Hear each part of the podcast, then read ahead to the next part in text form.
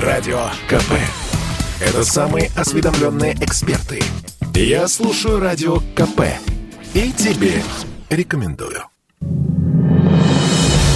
Сто лет назад не стало Александра Блока, самого неземного из поэтов. Август 1921 года был трагическим месяцем для русской поэзии.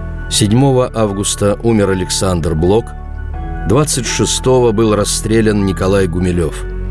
Велик соблазн сказать, что тогда-то и кончился Серебряный век – Корней Чуковский вообще тогда записал в дневнике, что с Блоком кончилась русская литература. И смерть Гумилева была для современников шоком, но уход всеобщего кумира Блока оказался совсем страшным, опустошающим событием. Другие поэты не понимали, от чего он умер, но кончина крупнейшего символиста на четвертом году революции казалась им предельно символичной – Блока называли самым серафическим, самым неземным из поэтов. Казалось, что и умер он не так, как обычные люди, а по неуловимым мистическим причинам. И в этом находили печальную поэтическую логику, причем каждый свою. Поэт умирает, потому что дышать ему больше нечем. Эти слова, сказанные Блоком на Пушкинском вечере, незадолго до смерти – быть может, единственно правильный диагноз его болезни, писал Георгий Иванов. Впрочем, он еще ненавидел кощунственную поэму «Двенадцать» и добавлял «Блок понял ошибку двенадцати и ужаснулся ее непоправимости. В точном смысле слова он умер от двенадцати, как другие умирают от воспаления легких или разрыва сердца.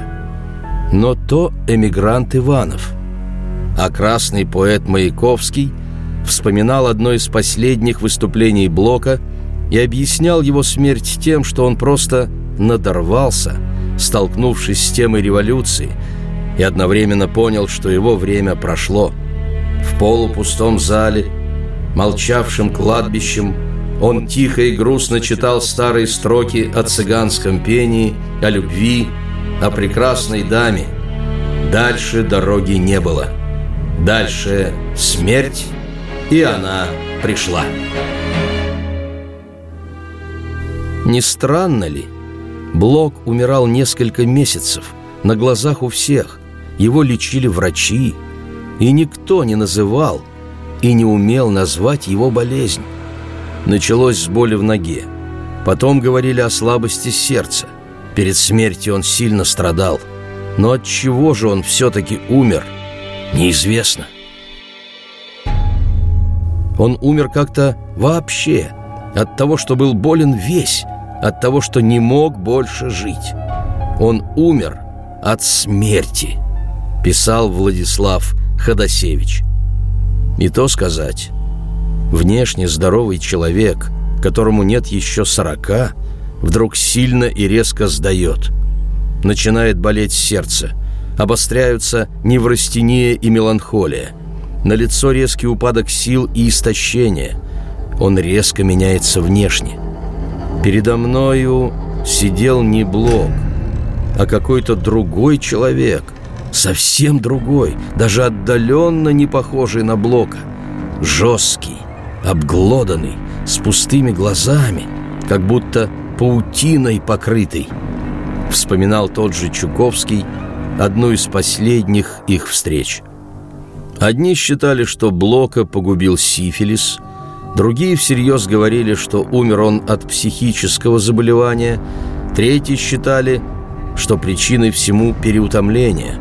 Мол, советская власть сначала поручила Блоку много работы, а потом, летом 1921-го, отказала ему в выездной визе в Финляндию, где он собирался лечиться в санатории нарком просвещения Анатолий Луначарский потом рвал на себе волосы.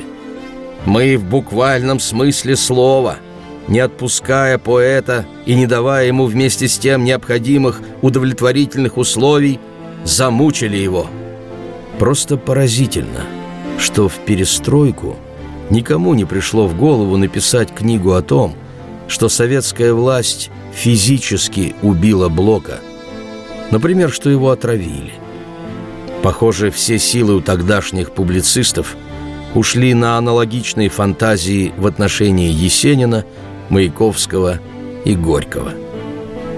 Несколько лет назад в издательстве «Пятый Рим» вышла хорошая книга научных журналистов Алексея Паевского и Анны Харужей «Смерть замечательных людей». На основании сохранившихся документов авторы устанавливали причины смерти знаменитых писателей, политиков, художников и прочих выдающихся деятелей. Спустя почти сто лет после смерти Блока поставили посмертный диагноз и ему, а заодно ответили на вопрос, можно ли было его вылечить.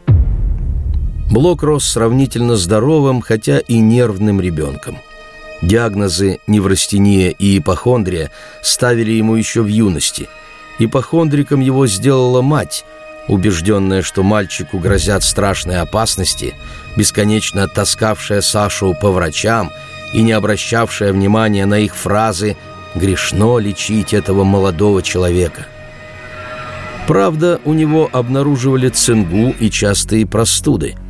И цингу в то время еще не умели толком лечить. Простой факт, что она вызывается недостатком витамина С, был тогда неизвестен, потому что о самих витаминах медики в 1900-е годы имели самые смутные, практически нулевые представления. Блоку советовали удалить миндалины. Он этому совету не последовал. Вскоре его поразили меланхолия и невыразимая тоска. Он начал плохо спать, но в целом еще казался относительно здоровым. А вот зимой 1920 года началось что-то и вправду нехорошее.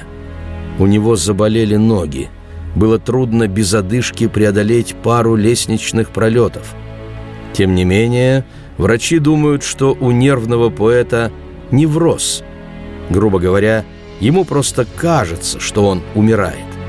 Поэты они такие, впечатлительные. Блоку велят поменьше ходить и поменьше лежать, а в качестве лекарств прописывают в небольших дозах мышьяк и стряхнин. Причем эти рекомендации дает не какой-нибудь знахарь, а врач Кремлевской больницы. В мае 1921 Блок пишет в дневнике «Сейчас у меня ни души, ни тела нет». Я болен, как не был никогда еще. Жар не прекращался, и все всегда болит. Уже вторые сутки сердечный припадок. Я две ночи почти не спал. Температура то ниже, то выше 38. Принимаю массу лекарств, некоторые немного помогают. Встаю с постели редко. Больше сижу там. Лежать нельзя из-за сердца. Вот и врачи, наконец, начинают думать, что с пациентом что-то неладно. Помимо неврастении, ему, наконец-то, диагностируют эндокардит. Но диагностируют уже со словами «мы потеряли Блока». Через полтора месяца после консилиума он умирает. Итак, подострый септический эндокардит – воспаление внутренней оболочки сердца, которое вызывается микробами, медленная болезнь, которая долго развивается. Ее поначалу трудно заметить, но под конец она осложняется воспалением мозга. Видимо, этим и объясняются припадки бреда, которые происходили у Блока в последние дни, от которых по Петербургу пошла гулять новость, что он потерял рассудок – «Он непрерывно бредил», – писал Иванов. «Бредил об одном и том же. Все ли экземпляры двенадцати уничтожены? Не остался ли где-нибудь хоть один? Люба, хорошенько поищи и сожги. Все сожги!» Любовь Дмитриевна, жена Блока, терпеливо повторяла, что все уничтожены, ни одного не осталось. Блок ненадолго успокаивался – потом опять начинал. заставлял жену клясться, что она его не обманывает, вспомнив об экземпляре, посланном Брюсову, требовал вести себя в Москву. «Я заставлю его отдать! Я убью его!» Увы, ни рекомендованный полный покой, ни санаторий в Финляндии, ни мышьяк с бромом его бы не спасли. Помогли бы только антибиотики, но до их появления оставалось еще много лет. И еще, возможно, серафическому поэту помогла бы самая прозаическая на свете операция. То самое удаление миндалин, которое советовали сделать врачи. Совершенно не исключено, что именно несчастные гланды обеспечили ему хронический танзелит, воспаление, которое могло перейти на сердце. Но он умер. И через четверть века после этого, на вечере его памяти в Ленинграде, Анна Ахматова прочла посвященные ему стихи. Он прав. Опять фонарь, аптека, Нева, безмолвие, гранит. Как памятник началу века, Там этот человек стоит. Когда он Пушкинскому дому, Прощаясь, помахал рукой И принял смертную истому, Как незаслуженный покой.